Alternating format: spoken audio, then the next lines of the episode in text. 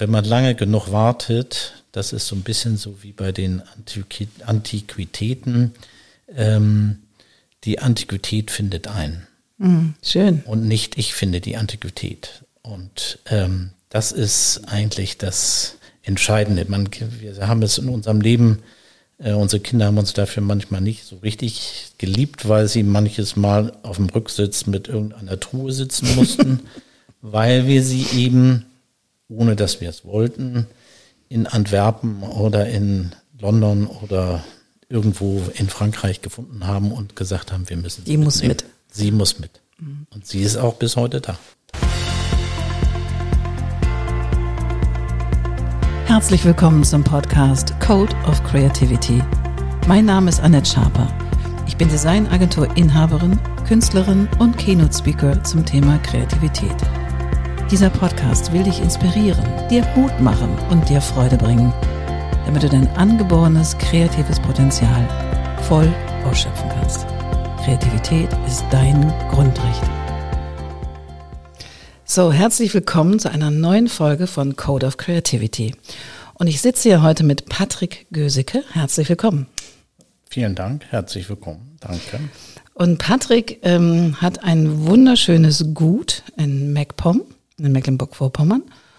Und da finde ich, also ich war da ein paar Mal zu Gast und da lebst du so richtig deine gesamte Kreativität aus. So wie kommt es, dass ein Hamburger in MacPom ein Gutshaus hat. Und zwar richtig groß, mit viel Wald und ähm, viel Land. Das ist familiebedingt. Durch meine Mutter oder die Familie meiner Mutter seit 1786, die dort äh, ansässig sind.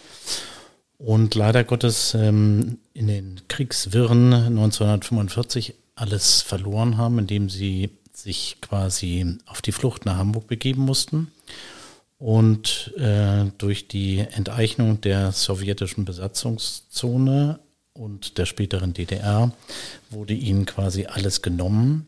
Und während unserer Kindheit war dieses Gut eigentlich immer noch präsent, ähm, indem meine Mutter natürlich immer noch von ihrer alten Zeit schwärmte und ähm, aber so richtig hat ja niemand an 1989 geglaubt. Das stimmt. Äh, aber mit dem Datum des 9. November 1989 äh, änderte sich das alles natürlich komplett, indem ähm, dann Pläne geschmiedet wurden, äh, zurückzukehren, zumindest äh, wenn nicht voll, dann zumindest in Teilen. Mhm. Denn zu der Zeit waren wir ja schon relativ ähm, erwachsen und etwas älter und äh, hatten aufgrund von Nichtvorhandensein von Land natürlich auch keine landwirtschaftliche oder forstwirtschaftliche Ausbildung gemacht. Und deswegen stand eigentlich nicht im Vordergrund, dass wir wieder gänzlich zurückkehren, sondern nur als Eigentümer, aber eben äh, für die Land- und Forst, für die Landwirtschaft dann nicht mehr als Betreiber, sondern vielleicht nur als Eigentümer mit einem entsprechenden Pächter oder für die Forstwirtschaft dann eben mit entsprechenden Beratern. Und ähm, aber ihr habt das Gut nicht zurückbekommen, also von deinen von deinen Eltern, von deiner Mutter, war ja mütterlicherseits. Nein, die Treuhandliegenschaft, die ja die gesamten Immobilien ähm, sozusagen der Verwaltung hatte, äh, hat es an meine Mutter nicht wieder äh, verkauft, sondern da gab es auch entsprechenden Briefwechsel, der eigentlich für jemanden, der mal sein Gut verloren hat, eigentlich unter der Gürtellinie war, zumindest vom Text her. Okay. Und so wurde das eigentliche Gut ähm, dann im Dezember 1999 äh, versteigert in Frankfurt und äh, es hat eine äh, Kunsthistorikerin ersteigert, die sich heute dort mit einem sehr, sehr, sehr, sehr großen Engagement verwirklicht und ähm, dieses Gut quasi Stück für Stück ähm, wieder zu halbwegs neuem Leben. Meine Mutter würde sicherlich sagen, das Leben von damals lässt sich nicht wieder erneuern. Nun ja, das ist, ist immer so. Aber das ist ja wenigstens schön, dass es in gute Hände gekommen ist und dass es jemand auch zu wertschätzen weiß, auch wenn ihr es nicht zurückbekommen habt, was natürlich traurig ist. Aber für die ja, Familie. Das, das ist ja. Äh, ganz besonders schön, dass sie es eben so weiterführt und äh, versucht eben Stück für Stück das wieder herzurichten mit einem sehr, sehr großen Engagement. Da muss man wirklich den Chapeau ziehen. Mhm. Ähm, für uns war dann eben die Sache die, dass wir ganz gerne eben eine Bleibe haben wollten. Mhm. Äh, um also du und deine Frau. Ich und meine Frau, genau, mhm. damals ähm, noch ohne Kinder. Und dann wurden aber die Kinder geboren und dann wurde es natürlich umso dringlicher, mhm. weil wir bis dato immer nur in einem Gasthof wohnten und das ist natürlich nicht gerade spannend. Ähm, und so suchten wir quasi ein entsprechendes ähm, Haus in der Nähe dieses Waldes, zogen einen Zirkel mit so und so viel Kilometern, äh, fuhren jeden Feldweg ab, äh, um irgendwo etwas äh, Adäquates zu finden. Und wie es der Zufall dann so wollte, fanden wir einen im ähm, verlassenen, ich würde mal sagen, östlich äh, heruntergewirtschafteten Ruine. Und äh, meine Eltern beziehungsweise meine Schwiegereltern erklärten uns für völlig geisteskrank, ähm, diese marode Ruine zurückzukaufen. Aber sowohl meine Frau als auch ich sahen ähm, das Potenzial. Das Potenzial und wir sahen vor allen Dingen diese relativ einfache Architektur, die durch mhm. die DDR durch verschiedene Baumaßnahmen verschandelt worden war, dass man sie mit wenigen Baumaßnahmen in das heutige wieder zurückverwandeln mhm. kann. Ich muss nochmal für die geneigten Zuhörer das wahrscheinlich noch nicht ganz vielleicht durchgeholt haben. Das heißt, ihr habt den Wald, der zu deiner, der zum, zu deiner Familiengrundbesitz gehörte, ähm, zurückbekommen aber nicht das Grundstück, richtig? Also wir haben den Wald nicht zurückbekommen, sondern wir haben den Wald zurückerwerben müssen. Ah, okay. Ähm, wir wurden, es gehörte ja ebenfalls zu der Enteignung 1945, 49. Mhm. Und die damalige Bundesregierung unter Federführung von Helmut Kohl hat sie nicht an die Eigentümer zurückgegeben, so wie verschiedene andere Fabrikgrundstücke und ähnliches in der ganzen ähm, ehemaligen DDR, sondern hat sie quasi einverleibt und hat sie dann an die ehemaligen Eigentümer äh, veräußert, sodass wir diese Flächen äh, Stück für Stück wieder zurückerworben haben. Mhm, okay. Okay, na gut. Aber ihr habt es gemacht, um auch so ein Stückchen ja, verlorene Heimat wieder aufzubauen oder was war die Motivation?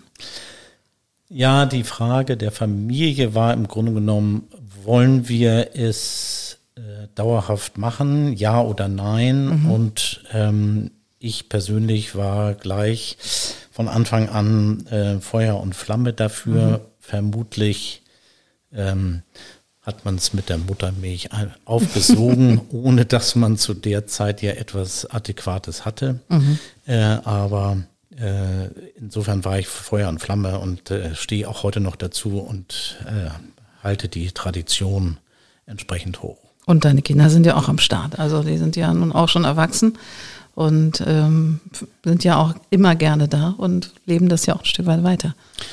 Ja, für beide Kinder ist es sogar mehr Heimat, ohne dass wir das jetzt so sehr anerzogen haben. Aber für beide Kinder ist äh, dieser Ort Heimat im Gegensatz zu unserer Wohnung in Hamburg. Mhm. Ähm, ist dieses hier für sie Heimat geworden und ist für sie ganz besonders äh, ein ganz besonderer Ort. Ähm, er spiegelt sich auch darin wieder, dass meine Kinder auch mit ihren entsprechenden Lebenspartnern, ich würde mal sagen, fast als erstes dahin fahren und als zweites erst nach Hamburg. Lustig. Und, Lustig. Es muss ja irgendetwas für sie bedeuten. Sehr schön. Pepe, ähm, also ich sage mal Pepe, weil du hast zwar eigentlich Patrick, aber alle nennen dich Pepe, also von daher Pepe. Vervollständige doch mal den Satz, Kreativität ist für mich. Kreativität ist für mich was ganz Besonderes, weil man oder weil ich es quasi so machen kann, wie ich es gerne möchte mhm. und auch so ausbilden kann, wie ich es möchte. Mhm. Also du, du empfindest da eine große Freiheit drin, Dinge zu gestalten oder was, was treibt dich an? Weil wenn man dieses Haus, ihr habt das ja vor ein paar Jahren kennengelernt und ich weiß noch genau, es war ein Sommer, ein wunderschöner Sommertag an einem Sonntag und ich stand vor deinem Haus oder vor eurem Haus und dachte, boah, was habt ihr hier für einen schönen Ort geschaffen? Und das jetzt, also ich meine, diese Landschaft ist natürlich auch wunderschön. Wenn man MacPom mag, ist es natürlich großartig. Aber auch so jedes Detail, also ob du in einer großen Halle bist oder ob du in einem von euren Wohnzimmern bist, die mit wunderschönem Stoff bespannt sind, das ist schon sehr, sehr besonders. Und ich denke mir, das braucht ja, ich meine, ihr wohnt jetzt da oder habt dieses Haus 23 Jahre, das ist ja noch gar nicht so viel.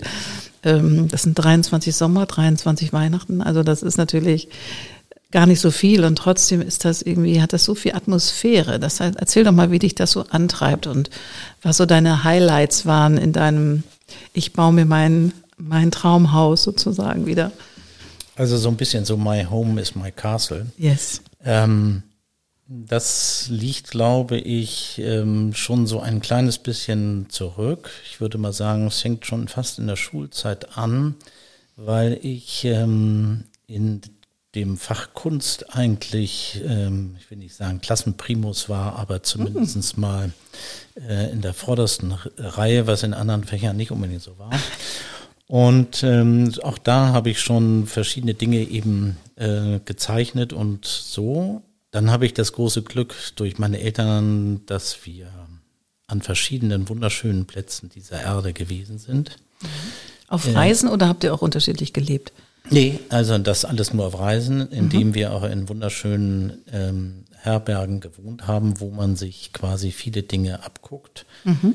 Ähm, ich habe auch eine Zeit lang in London gelebt und ähm, mir, liegen, mir liegen die Engländer und ähm, mir liegen die englischen Landhäuser und überhaupt so mhm. das ganze Englische liegt mir sehr. Und nun kamen wir zu diesem Objekt und äh, unser Architekt ist eigentlich mit uns völlig verzweifelt, weil jeder Architekt möchte natürlich gerne seine Kreativität äh, mhm. präsentieren. Aber äh, das haben wir natürlich gleich abgelehnt, weil wir unsere Kreativität äh, verwir verwirklichen ja. wollten. Äh, insofern haben wir ihn eigentlich mehr oder weniger nur dazu ähm, ermutigen können, dass er nur so den halben Rohbau macht, aber mit dem Innenausbau nichts zu tun hat. Und wir haben auch sämtliche alten Sachen, die auch nur annähernd erhaltenswert waren, nicht nur gesichert, dass sie nicht gestohlen oder zerstört wurden, sondern mhm. auch wieder aufgearbeitet wurden. Das kostet mhm. natürlich immer mehr Geld, als wenn ich heute ins Bauhaus gehe und mir eine neue Tür kaufe. Ähm, wir sind dann in verschiedenen ähm, Läden natürlich auch gewesen und haben verschiedene Dinge gekauft, die wir dann gesehen haben. Die fanden wir aber natürlich nicht in Hamburg oder so, sondern wir sind auch nach London gereist und haben Tartanstoffe besorgt, wow. weil wir es schon mal gesehen haben. Wir haben einen ähm, Tegernseer Tischler beschäftigt, der ein holzvertiefeltes Zimmer eingerichtet hat, wow. weil wir es gerne so haben wollten. Ähm, wir haben äh, eine Wandvertiefelung aus Frankreich ähm, bei eBay für einen ganz geringen Betrag ersteigern können, weil niemand was dann mit den Fotos, die dieser Mensch damals eingestellt hatte, anfangen konnte. Hm. In meinem radebrechenden Französisch habe ich ihm dann gebeten, ob er mal bitte alle einzelne Teile mal fotografieren könnte, mir schicken könnte. Das hat er dann auch getan. Dann habe ich ihm einen unverschämt niedrigen Preis genannt, den ich äh, bereit bin zu bezahlen. Er hat es dann akzeptiert. So kamen sie nach Hamburg äh, standen dann plötzlich bei mir ähm, auf der Straße im Büro, weil der LKW ankam und sagte, hier sind Ihre Wandvertiefelungen. ähm, dann wurden sie abgebeizt und wieder restauriert und heute äh, sind sie in der Halle. Mhm. Und äh, jeder, der da hinkommt, denkt eigentlich, sie waren immer hier. Ja, ja, Aber das sieht auch so aus. Das sieht so wunderschön warm aus. Und das ist ja wirklich die Halle, wenn du reintrittst in den, das ist so der erste Eindruck, den man kriegt. Und ich finde, da kriegt man so eine richtig, so ein weite Gefühl und gleichsam ist es auch was Kuscheliges. Weil das ist ja ein Riesenraum. Und trotzdem durch diese, durch diese Wandevertiefung kriegt es einen ganz besonderen Flair. Also habe ich jedenfalls so empfunden. Ja, und ähm, da wir persönlich ähm, ja nicht nur, dass wir den Wald betreuen, sondern dass wir dort auch mit unserem Wild zu tun haben, ähm, fingen wir dann eines Tages an, unsere Küche, die eben in so einem schönen alten Haus eben sehr groß und ähm, sehr geräumig ist, ähm, fingen wir dann an, tatsächlich, und dies auch über ungefähr drei Jahre geplant, unsere, wow. unsere mittlere Insel, diese professionelle ja. Insel, die da steht, die sonst eigentlich nur in Großküchen zur Verfügung steht, äh, weil wir uns eben überlegt haben, was, äh, wie können wir es am besten lösen und was muss da hin und wo, wo können wir Dinge, die wir schon hatten, noch integriert werden. Und es hat sehr, sehr, einen sehr, sehr langen Prozess gedauert, um, bis wir es dann so installiert haben, so wie es heute ist, so wie mhm. du es ja jetzt auch kennst. Mhm. Und ähm, was ganz besonders schön daran ist, ist, dass durch diese Kreativität durch dieses Aussuchen dieser Materialien und dieser Küche insgesamt es heute quasi ein Raum geworden ist, wo nicht nur Gespräche unserer Freunde und Gäste stattfinden, sondern es spielt sich ganz viel in diesem Raum ganz ab. viel Leben ist da auf jeden Fall. Genau. Einer wurschtelt und, hier, der andere wurschtelt da. Ja, und viele dürfen da auch ähm, beim Essen selbst kreativ sein. Ja, und äh, beim Kochen selbst kreativ sein. Das ist also nicht nur so, dass da ein Chefkoch gibt und der Rest muss gehorchen, sondern ganz im Gegenteil. Äh, jeder bekommt eine Aufgabe und kann seine, seine Kochkreativität mhm. freien Lauf lassen. Mhm. Sehr schön. Du sag mal, hast du in diesem ganzen Prozess von ähm, ja von Neuerschaffen, also etwas, was ja in einer Art von Dornröschenschlaf gelegen hat, das Haus. Ich habe ja auch die alten Fotos gesehen, also das war schon echt Ostcharme. Da muss man schon viel Abstraktionsfähigkeit haben, um sich das mal in hübsch und in schön und in in so sinnlich vorzustellen. Also da Hut ab. Also die Fotos fand ich schon besonders. Aber gab es auch auf dem Weg zwischendurch mal so echte Hänger, wo du denkst, oh Gott, jetzt habe ich keine Idee mehr, wie ich das hinkriege. Und wenn das so war, wie hast du das, hast du das überkommen? Also was ist so dein, dein Trigger für dich selber, um dich, um das sozusagen dein eigenes Ego zu überlisten und zu sagen, okay, es hat jetzt zwar nicht funktioniert, aber ah, es muss irgendwie funktionieren. Also ob es jetzt ähm, ein Ausstattungsthema ist oder keine Ahnung, oder was mit deinem Wald also gab es mal irgendwas, wo du sagst, so, oh Mann, jetzt laufe ich hier zum fünften Mal gegen, mit meiner Idee gegen die Wand und es sieht immer noch nicht so aus, wie ich das haben möchte. Gab es da sowas? Hm, also ich würde sagen, sowas gibt es natürlich immer, mhm. aber äh, geht nicht, gibt's nicht. Sehr gut. Und ähm, alles findet irgendwann irgendwie einen Weg, den man haben möchte. Man mhm. muss also es gibt es ja auf anderer Ebene, indem man sagt, man muss erst tausend Frösche küssen, bevor man den Prinzen findet oder die. Prinzessin findet. Ähm, so ähnlich ist es hier auch und ganz insbesondere im dem Teil unserer Republik, aber auch sicherlich in manchen Teilen hier in Hamburg ist es sehr schwer, vernünftiges Handwerk zu finden. Mhm. Und ähm, auch Menschen zu finden, die einen Sinn dafür haben mhm. und die eben nicht kreativ sind, sondern die eigentlich nur so das 0815 kennen mhm. und auch vielleicht auch nur kennen wollen. Und da eckt man dann sicherlich manches Mal mit ein bisschen vielleicht an. Aber ähm, wenn man lange genug wartet, das ist so ein bisschen so wie bei den Antiquitäten, ähm, die Antiquität findet ein. Mhm, schön. Und nicht ich finde die Antiquität. Und ähm, das ist eigentlich das Entscheidende. Man, wir haben es in unserem Leben, äh, unsere Kinder haben uns dafür manchmal nicht so richtig geliebt, weil sie manches Mal auf dem Rücksitz mit irgendeiner Truhe sitzen mussten, weil wir sie eben, ohne dass wir es wollten, in Antwerpen oder in London oder irgendwo in Frankreich gefunden haben und gesagt haben, wir müssen sie Die muss mit. Sie muss mit. Und sie ist auch bis heute da. Sehr schön. Das heißt also, so, wenn, wenn du so gegen die Wand läufst, hast du einfach, lässt du gleichsam los und denkst, okay, dann wird es, wird es sich fügen. Also bleibst, du hast das Ziel noch im, im Auge, ja. aber du, du lässt es einmal durch dich durchrauschen und sagst, okay, wenn es noch nicht der ist, dann ist es, ist es der nächste oder die nächste Idee oder der nächste Handwerker, der des Weges kommt, der wird es dann für dich richten, so wie du es gerne hättest. Ja, also da gibt es jetzt ein Beispiel, in dem wir eine Außentreppe im Osten unseres Hauses hatten, was man einen sehr hübschen Blick auf einen Turmhügel, was ein Naturdenkmal ist, ähm, umgeben mit einem Wassergraben hat. Und da geht im Osten eben die Sonne auf und im Sommer kann man da schön auf diesem auf dieser Außentreppe sitzen und kann schon mal sein Early Morning Tea nehmen. Mhm. Und die war natürlich so ein bisschen baufällig, weil sie eben auch noch den richtigen Ost- oder vielleicht sogar damals noch Adolf Scham hatte. Ich weiß nicht genau, mhm. wie alt diese Treppe da ist oder war. Auf jeden Fall hatte ich dann beschlossen, dass wir diese Treppe jetzt hier mal abreißen und dass wir etwas, äh, dass wir das neu machen und dass wir das schön machen und so weiter. Und ähm, Jetzt brauchte man aber Treppenstufen für so ein altes Haus. Ähm, denn man konnte jetzt hier nicht einfach eine Betontreppe daran klatschen. Also mussten wir jetzt Treppenstufen äh, suchen. Wie sucht man Treppenstufen? Ja, Hallo? www.treppenstufensuche.de Ja, ich, das war so ein bisschen mehr so bei Antiquitäten, aber nun ist diese Treppe, glaube ich, insgesamt vier Meter breit. Okay. Und meine Aufgabe war es jetzt, dass ich sagte, ich möchte überhaupt gar keinen Fugenschnitt in der Mitte haben, weder einen noch zwei noch mehr. Also muss ich jemanden finden, der irgendwo auf dieser Welt, äh, Internet sei Dank, ähm, wunderbare Granitstufen eventuell auch aus irgendeinem alten Gutshaus abgerissen hat, die eben so lang sind. Und ich weiß nicht, es hat, meine Frau musste, glaube ich, zwei Jahre lang über irgendeine Behelfstreppe gehen, Gäste auch. Aber nach zwei Jahren haben wir einen Polen gefunden, der tatsächlich ein altes Gutshaus abriss und der uns dann äh, fünf Stufen gebracht hat und eine Stufe sogar mit zwei Abrundungen auf der jeweiligen Endseite. Mhm. Also genau so, wie wir das gerne haben wollten. Abgefahren. Man muss suchen. Man und muss man muss Geduld haben, wenn man weiß, wie man das haben möchte.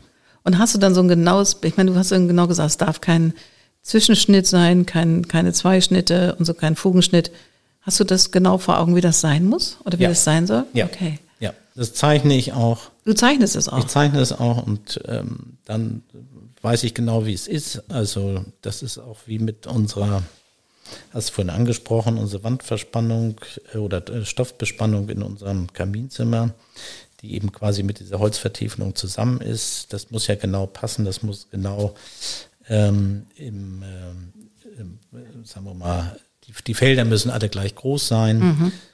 Und dann musst du halt einfach ein Zentimetermaß nehmen und dann musst du es auch aufzeichnen und dann musst du das mhm. auch jemandem erklären, wie du das haben willst und wie es genau sein soll. Und ähm, das zeichnen wir dann noch. Mhm.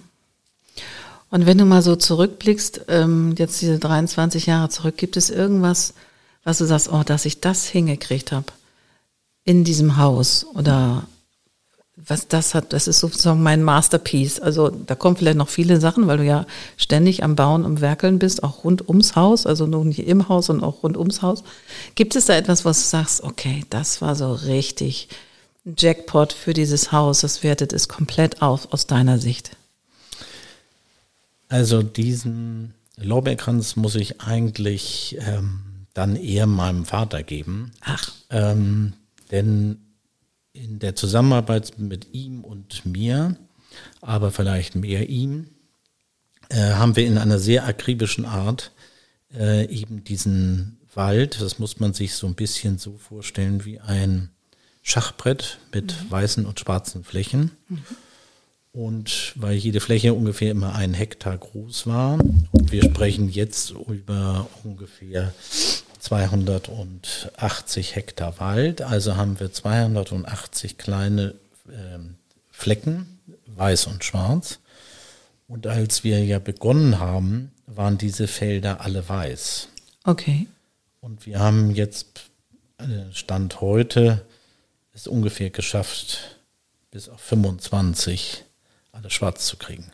Das heißt? Das ist eine Arbeit, das ist eine Syphikusarbeit, die ist. Äh, das heißt, ihr habt diese, die weißen Felder bepflanzt mit neuen. Nein, im Eigentum. Ach, im Eigentum. Eigentum. Ah, okay. Sie waren eben vorher nicht in unserem Eigentum, weil wir okay. ja enteignet waren und insofern waren es alles weiße Flächen. Ah, und wir okay. haben sie Stück dann schwarz gemacht und ähm, haben sie jetzt quasi fast alle wieder zurück. Und das ist es eigentlich sozusagen das, wo man sagen kann, das ist der, es war nicht nur der Go für das Ganze, sondern ja. es ist einfach das, das Entscheidende an der ganzen. Ja, wie toll, wie toll. Du sag mal, wenn du sagst, ihr habt jetzt dieses, wie viel, wie viel Hektar sind das? Der Wald? Insgesamt, der Wald sind ja so 280 und das 280 Hektar. Ja. Das heißt, den, der muss ja auch gepflegt werden. Das ja. heißt, du bist auch Jäger. Ja. Und ähm, Du jagst dort wild, auch meistens in großen Gesellschaften, also nicht, nicht immer, aber auch oft. Und, und du kümmerst dich auch um deinen Wald. Und das ist ja nochmal so eine ganz eigene, im Grunde ist es ja ein eigener Beruf. Also Forst und, oder? Forst, Förster und ja. Jäger in einem. Das ist ja nochmal, sind ja zwei, zwei Berufe eigentlich. Es sind eigentlich zwei Berufe und zwei Berufe dann noch aus Hamburg zu bewerkstelligen, ist sicherlich auch noch ein Problem, aber ähm, dankenswerterweise ist meine Familie so, dass sie ähm, auch die Liebe dahin gefunden hat und ähm, bereit ist, sehr viel Freizeit dafür auch zu opfern, obwohl es kein Opfer ist, sondern sie zur, zur Verfügung zu stellen. Manches Mal müssen wir ja auch es sind ja immerhin fast 230 Kilometer äh, Anfahrtsweg. Ähm, manchmal fährt man auch nur einmal hin und abends wieder zurück. Und also es hat natürlich schon so gewisse Schwierigkeiten. Die nehmen wir aber sehr gerne in Kauf. Ähm, zum Thema Forst müssen wir natürlich im Moment sagen, dass wir doch sehr unter dem der Trockenheit, des mhm. Klimawandels, Borkenkäfer äh, leiden, mhm. äh, so wie andere Leute auch. Äh, wir werden im Moment bisher nicht so richtig unterstützt, also finanziell, sondern mhm. sind eigentlich mehr oder weniger auf uns selbst ähm, gestellt. Ähm, und unsere Verkäufe des Schadholzes sind im Moment leider Gottes preislich so, dass sie eigentlich nicht keine Erwähnung finden können. Okay. Äh, stattdessen müssen wir natürlich wieder aufforsten, weil das ist ein Genera eine Generationsfrage, mhm. so dass wir, äh, obwohl wir keine Einnahmen haben, aber einfach neue Bäume wieder kaufen müssen. Und wir kaufen in diesem Jahr rund 18.000 neue Bäume pflanzen diese 18.000 neue Bäume ein. Wie bitte? Du, du kaufst 18.000 neue? Wir kaufen 18.000 neue Bäume. Okay, ich bin weg. Und pflanzen diese wieder ein, damit für die 18.000, das muss man sich mal in Reihe vorstellen. Ja, damit man in der übernächsten Generation vielleicht oder der nächsten Generation etwas davon hat. Wow. Wenn unser Klima sich nicht weiterhin total explodiert. total explodiert und davon gehen wir jetzt zumindest nicht mehr aus. Ähm, aber gut, damit muss man auch leben und ähm, wie beim Aktienhandeln fährt der Fahrstuhl nicht immer nur nach oben, sondern er fährt auch mal in den hm. Keller und Stimmt. da sind wir jetzt. Ähm, es haben andere, äh, trifft es viel, viel schlimmer, die eben nur beispielsweise nur äh, Nadelwald haben. Mhm. Die trifft es viel, viel schlimmer. Die haben vielleicht fast alles verloren und äh, haben jetzt heute, wo früher noch mal Wald stand, jetzt vielleicht Kahlschlag, kann man auch wunderbar, wenn man mit dem Zug fährt, am Harz wunderbar mhm. sehen, die kahlen Stellen. Ähm, ja, dann kommen wir nochmal zum Wild.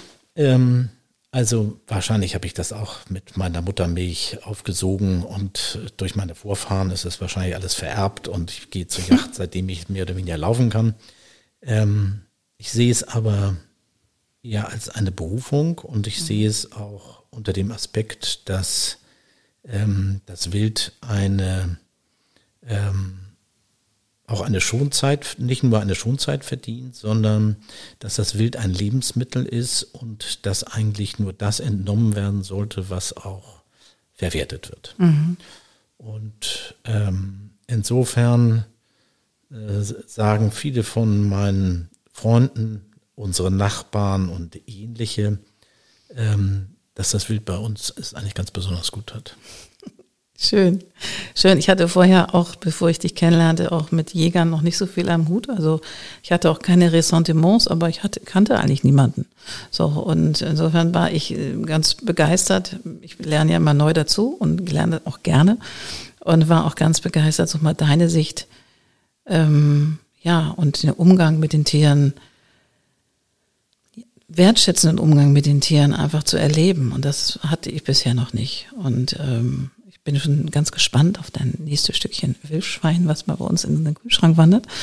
Aber ist es so, dass sich das gewandelt hat, dein Gefühl, je älter du wirst, zum Jagen und auch zum, ja, zu den Tieren und zu dem? Oder war das konstant so? Es war es ein konstant wertschätzender Weg und, und, oder hat sich das verändert?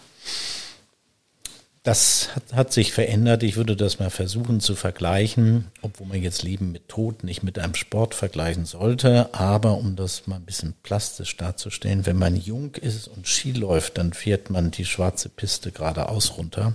Mhm. Und wenn man 40 Jahre lang einen Yachtschein hat, dann ist man ungefähr so wie auf der Piste, in dem man 60 ist. Und man macht auf der blauen Piste ein paar Schwünge und geht dann anschließend ins Bergrestaurant. glaube, das ist ein guter Vergleich. Mhm. Ähm, so sehe ich das für mich heute auch. Ähm, eigentlich lasse ich meine Tiere lieber leben und freue mich an der Natur und an, mhm. den, äh, an den Tieren, an den Erlebnissen, an den Bildern. Ähm, aber ab und an ruft natürlich auch mal die Küche und sagt, sie möchte ganz gerne einen kleinen Braten haben. Und dann ist es nichts anderes, als wenn eine Kuh geschlachtet werden muss, mhm. damit wir einen Rollbraten oder ein Rinderfilet auf den Tisch kriegen. Mhm. Und wenn man diese Balance hat, dass man ein Tier leider töten muss, um es zu essen, mhm. aber immer noch für sich selbst in Anspruch nimmt, ähm, es nur deshalb zu tun, um es zu essen und nicht um jetzt wie bei der aus meinen Augen sicherlich grausamen gesamten Mast von mhm. Tieren ähm, eben ein Überhangangebot vielleicht zu produzieren, dann ist es natürlich etwas ganz anderes. Ich finde immer, wir müssen ein, derjenige, der Fleisch isst, der muss auch wissen, dass der Schnitzel nicht draußen verpackt rumläuft, sondern dass es vier Beine hat, ein Herz schlägt und irgendwann tot sein muss.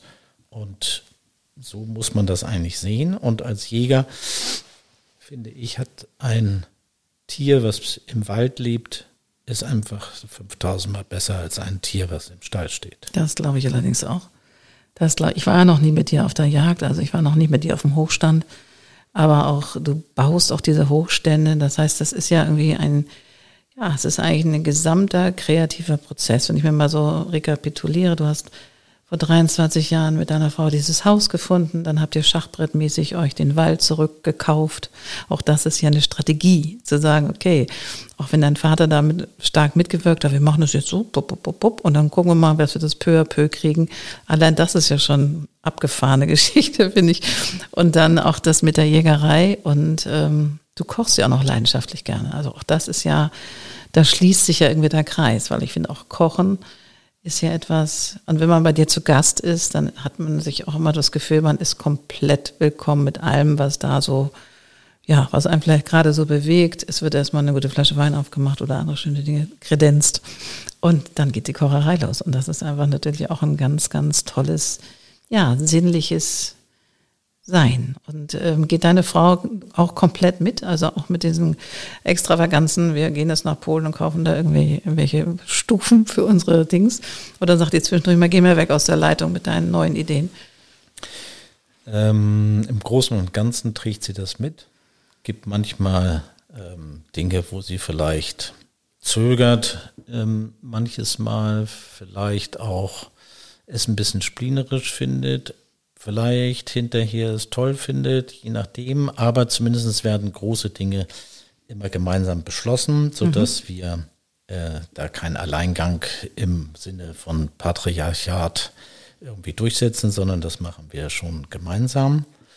Ähm, so äh, eben auch, weil du es gerade angesprochen hast, die, die Küche, die gehört dazu. Ähm, das sieht man auch an meiner Leibesfülle. Gewicht ist eben kein Zufall. ähm, wer gerne einen schönen Rotwein oder einen schönen Weißwein trinkt, den wir ähm, bei uns auch im Keller in Hülle und Fülle haben und dann auch in Hülle und Fülle abends trinken. Und wenn man dann es ist eigentlich gewohnt ist, ähm, richtig schön zu essen, mhm. also kein Junkfood und keine Sättigungsbeilagen, wenn ich das mal so nennen darf, zu sich nimmt, sondern richtig gut kocht. Man könnte auch sagen, der Ranzen ist teuer erkauft und nicht billig erkauft. Ähm, sind wir aber alles, sowohl meine Frau als auch ich, eben von zu Hause aus gewohnt. Und ähm, wir geben es dann an unsere Kinder weiter, mhm. so dass bei uns es immer so gewesen ist, sowohl als ich Kind war, als auch für meine, unsere Kinder, äh, dass die Mahlzeiten eine Begegnungsstätte sind. Mhm. Und nicht im Stehen und nicht irgendwie husch husch. Sicherlich mag es ein, zweimal schon mal passieren, aber eigentlich wird, wird bei uns normal am Tisch gesessen und es wird normal gegessen. Wird auch gepflegt gegessen mit den, nicht nur mit den Zutaten, sondern auch was ähm, entsprechendes Geschirr und Gläser und Wein und so betrifft, mhm. mit Serviette. Das ist bei manchen auch schon ein bisschen in Vergessenheit geraten, bei uns allerdings nicht.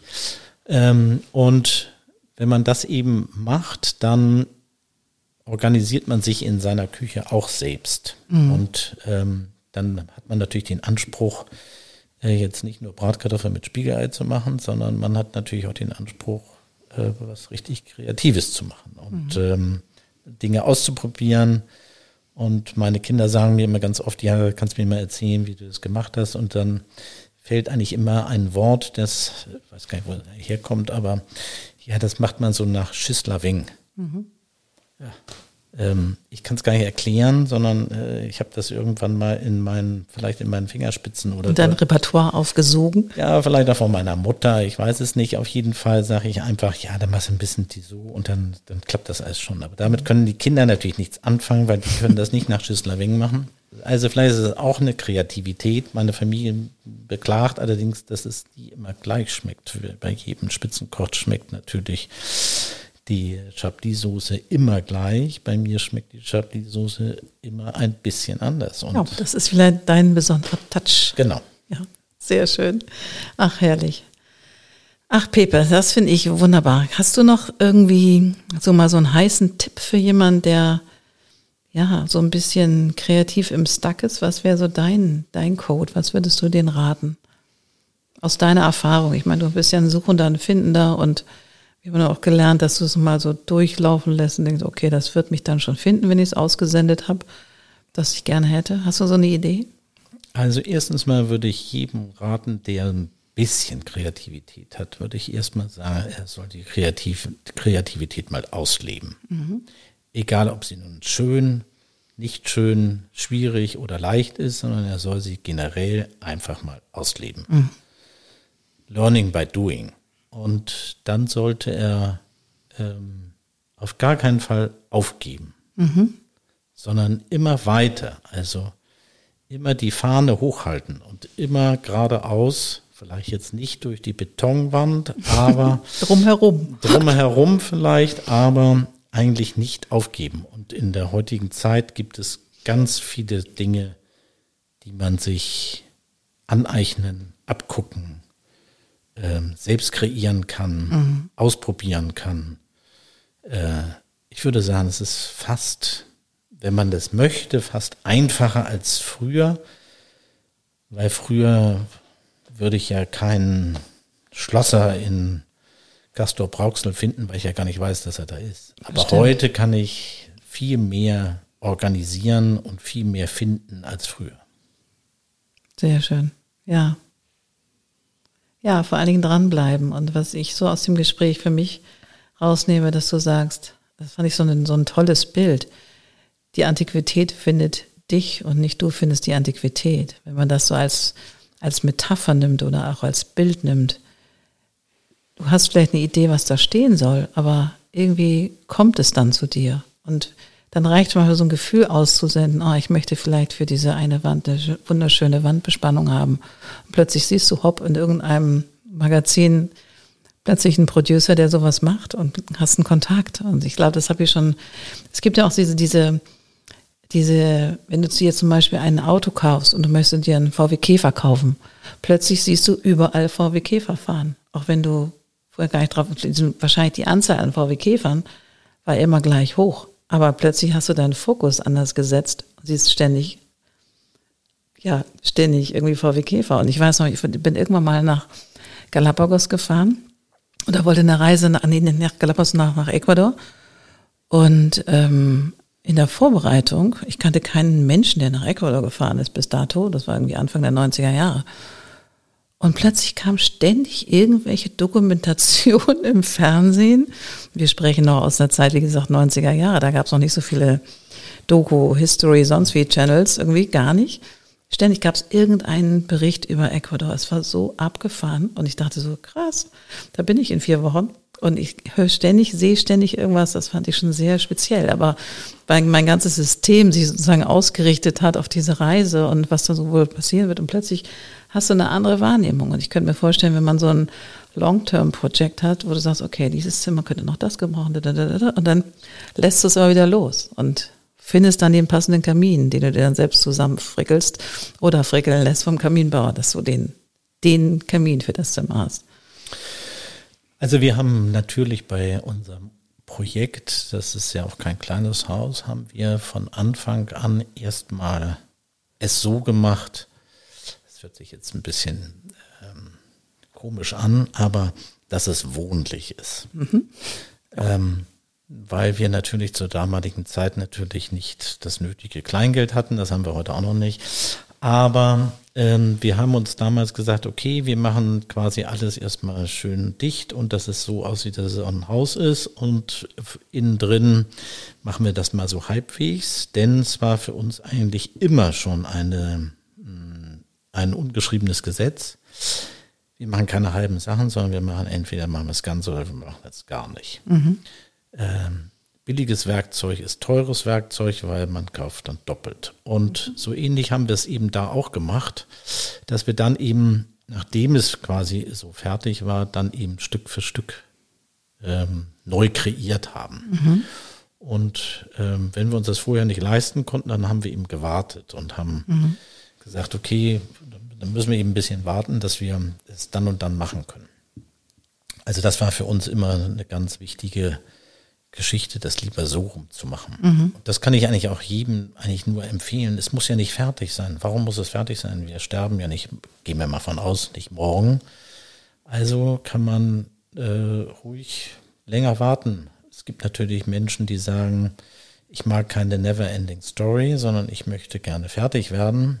Es gibt auch andere, die drücken einem Architekten 100.000 Euro in die Hand und sagen, ich komme in vier Wochen wieder, dann soll es fertig sein. Aber da steckt ja nicht deren Kreativität drin, sondern Korrekt. da steckt eine Kreativität von irgendjemandem drin. Mhm. Und ähm, ich kann eigentlich immer nur sagen, dass wenn wir verschiedene Dinge haben in unserem Haus und sind sie noch so klein wie beispielsweise eine hölzerne Gabel, die so ähnlich so aussieht wie so ein Fleischspieß. Mhm. Die haben wir mal irgendwo auf irgendeinem, ist ja quasi was völlig Unbedeutendes, aber die haben wir irgendwo auf irgendeiner Reise auf einem Markt gekauft. Und immer wenn wir sie in die Hand nehmen, dann wissen wir, dass wir da waren. Und so geht es mit vielen anderen Dingen auch. Mhm. Und so passen Dinge so manchmal zusammen und wir hängen dann auch daran, dass wir eben ähm, diese Dinge nicht nur schön finden, sondern sie erinnern uns an etwas. Und das hat auch vielleicht ein bisschen was Traditionelles. Mhm. Finde ich toll. Sag mal, ähm, war bei euch eigentlich schon mal eine Zeitschrift, also Schöner Wohnen oder ähm, es gibt auch so tolle Landhaus, sonst wie, weil ich meine, es wird prädestiniert. Falls jemand hört, ihr könnt mich gerne anrufen, dann gebe ich den Kontakt weiter. Ähm, wir haben ganz zu Anfang, äh, als wir das Haus gebaut haben, gab es mal so eine Ausschreibung, ich weiß nicht, ob es das heute noch gibt, bei Schöner Wohnen, äh, das schönste renovierte Haus oder irgend so etwas. Und da bekam man, gab es Platz 1, 2, 3 und 4 und da werden immer so Häuser dargestellt. Und tatsächlich wir haben nicht gewonnen. Aber äh, eine Redakteurin ist mit mir dahin gefahren. Das war ganz zu Anfang. Ich glaube, wenn sie heute hinfahren würde, würde sie das anders sehen. Kennst du ihren Namen noch? Wir finden Nein. das raus. das ist ähm, 20 Jahre her. Aber okay. sie ist mit mir tatsächlich dahin gefahren. Und damals war es eben noch nicht sag, ich sage jetzt mal noch nicht fertig, ich meine, es ist heute immer noch nicht fertig, aber da war es eben noch anders. Und ähm, wir waren in einer sehr, wir waren sehr dicht dabei, glaube ich, der Vierte zu werden. Aber es haben cool. wir nicht geschafft. Cool. Aber ansonsten ist da niemand bisher gewesen, der sich ähm, weder das Haus noch ungefähr die 5000 Rosenblüten anzusehen. Naja, aber es ist auch wunderschön, wenn ihr es genießt und wir als Freunde das auch immer wieder ab und zu genießen dürfen. Das ist ja auch ein großes Privileg, finde ich jedenfalls. Ähm, wo ziehst du denn so deine Inspiration her? Also googelst du dich durch die Welt oder auf Reisen oder hast du so ein für dich so ein Geheimrezept, wo du sagst, oh, ich muss mal wieder raus. Ich, ich meine, im Moment ist mit Corona sehr ein bisschen schwierig, aber woraus, wo ziehst du deine Inspiration her? Was ist das? Gehst du nach innen, gehst du in den Wald, gehst du joggen, keine Ahnung, gehst du meditieren oder was, wo, wo lädst du dich auf, damit du zu neuen Ideen kommst für dein Haus? Ein großer äh, Meditationsbereich ist die Natur. Mhm. Also ich kann mich auf den Hochsitz setzen und kann da stundenlang ähm, vor mich hin denken, philosophieren, spinnen, sonst irgendetwas machen, ohne dass ich dem Wild nachstelle, sondern einfach da sein und so. Das ist für mich totale Erholung. Ähm, natürlich sieht man, viel, wenn man viel reist, auch in viele Länder, sieht man viel. Und da entwickeln sich manchmal auch gewisse Ideen oder Kreativitäten für irgendetwas, was man vielleicht mal machen könnte. Es gibt ganz viele Dinge, die ich schon machen wollte und die dann im, auf dem Handy fotografiert wurden und dann da geblieben sind. ähm, das ist halt auch mal so. Oh. Ähm, manche Sachen findet man so ähnlich wie toskanischen Wein manchmal ganz schön, wenn man in der Toskana ist und wenn man nach Hamburg kommt, findet man ihn grauenvoll. So ist es vielleicht auch mit solchen Dingen, die man sieht. Aber wenn man viel rumkommt, äh, dann sieht man auch viel und dann kann man ein bisschen rumspinnen. Mhm. Und kannst du sagen, es gab so ein Land oder so eine Gegend, wo du immer wieder hingereist bist, weil du genau wusstest, oh, wenn ich dahin fahre, dann komme ich garantiert auf eine Idee oder das ist automatisch passiert. So und rückbetrachten würdest du sagen, es war die Schweiz oder es war England oder es war Amerika. Ja, das kommt jetzt natürlich immer ganz auf den Baustil drauf an. Also ähm, wenn ich mir ein wenn ich mir ein Haus in der Schweiz zulegen sollte, was leider Gottes äh, nicht stattfindet, weil es da an den Schweizer Franken fehlt, da wüsste ich sofort, wie das aussieht. Das könnte mhm. ich dir hier jetzt zeichnen und ich könnte es dir fast von innen einrichten und könnte dir sagen, genauso wird es, kann das aussehen. Äh, das Leben lassen wir jetzt mal weg, weil das hier ist ja was Alpines und das ist ja was, das kann man halt nur da in die Alpen stellen. Aber ähm, ganz besonders gefährlich ist Belgien. Ach, erzähl, wieso Belgien? Weil Belgier haben einen ganz tollen Geschmack. Wow. Das Land einen ganz tollen Geschmack. Also wow, es gibt. Ich gar nicht. Wir hat, haben, ähm, das gibt es nicht nur auf äh, wunderbaren Bildbänden, sondern Belgier auf dem Lande haben, können so wunderschöne Architektur und Landhäuser haben. Ähm, man würde es so sagen, das schnallst ab. Oh, wow. Und ähm, also das ist, dürfte sehr gefährlich sein. Frankreich natürlich auch, das ist logisch. Mhm. Äh, da braucht man nur einmal in Paris über irgendeinen alten Boulevard zu, äh, zu gehen mit den wunderschönen alten Häusern und dann weiß man schon, wo man ist hat alles so ein bisschen was mit, mit Stil und ähm, mit Tradition natürlich auch zu tun. Aber es kann auch was ganz Modernes sein, es kann mhm. auch beides sein. Also mhm. wir hatten, es fällt mir jetzt gerade ein, wir hatten äh, da in Vorpommern mal ein sehr hübsches Gutshaus, was ähm, leider total verfallen war und eigentlich hätte man es abreißen müssen, aber gut. Ähm, es kaufte dann irgendjemand anders. Wir waren auch ganz traurig, dass wir es nicht gekauft haben, weil wir uns nämlich vorgestellt hatten, weil es so schön über einen ganzes Tal hinweg guckt, ähm, dass man die rückwärtige Fassade fast total äh, komplett verglast. Mhm. Also wenn man vorne die schöne ja, alte ja. Geschichte lässt und man macht das alles so, wie es im Grunde genommen war und hinten baut man es komplett modern Abgefahren. an, so dass man das Licht, ja. das Licht reinholt und so. Aber ist, dazu ist es nie gekommen. Äh, es gab so geistige Pläne, wie man das alles machen könnte. Ähm, aber ähm, Frankreich ist ein ganz England in Teilen, manche Dinge sind mir im England ein bisschen too much. Äh, und Antiquitäten, Mahagoni und so weiter nicht immer. Also, mhm. wenn ich das jetzt mal so präferiere, dann würde ich echt sagen, also Belgien und Frankreich. Mhm. Das ist ja mal noch mal ein heißer Tipp, weil Belgien hatte ich so gar nicht auf der Platte. Also, obwohl das ja noch nicht so wahnsinnig viel anders ist als Frankreich, wenn man, oh Gott, liebe Franzosen, verschont mich mit Kritik. Aber für mich ist das ja doch nicht dicht beieinander, auch nicht nur von der Sprache, auch von der Esskultur.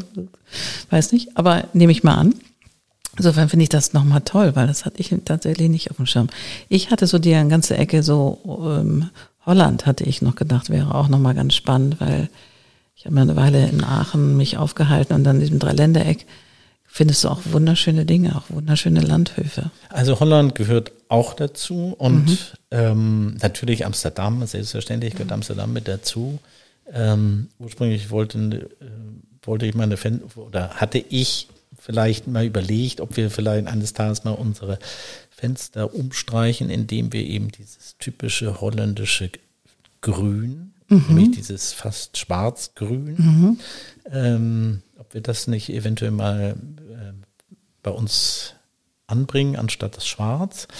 Und damit man es gleich komplettiert hat, bin ich auch gleich in einen Malerladen gegangen und habe gleich gesagt, ähm, wie, welche Ralfarbe ist das bitte? Ja. ja und äh, habe mir die Farbkarte mitgenommen, damit für den Fall, dass ich es eines Tages mal machen kann, es ähm, aus einem Aktenordner hole und sage, das ist die Ralfarbe von Amsterdam. Abgefahren.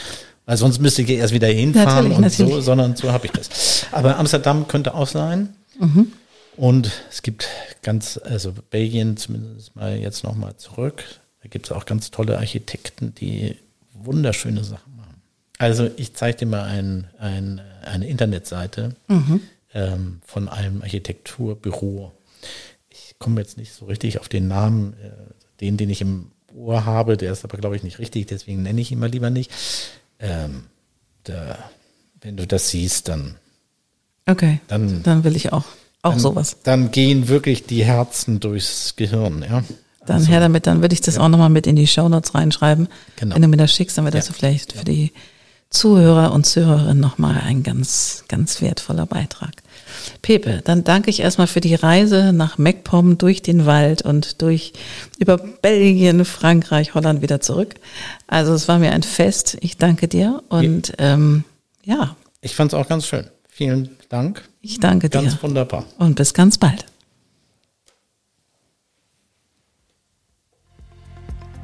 Wunderbar. Das war eine weitere Folge vom Code of Creativity Podcast. Mehr Informationen zum Thema findet ihr in den Show Notes oder auf Instagram. Annette-Sharper-COC. Auf bald.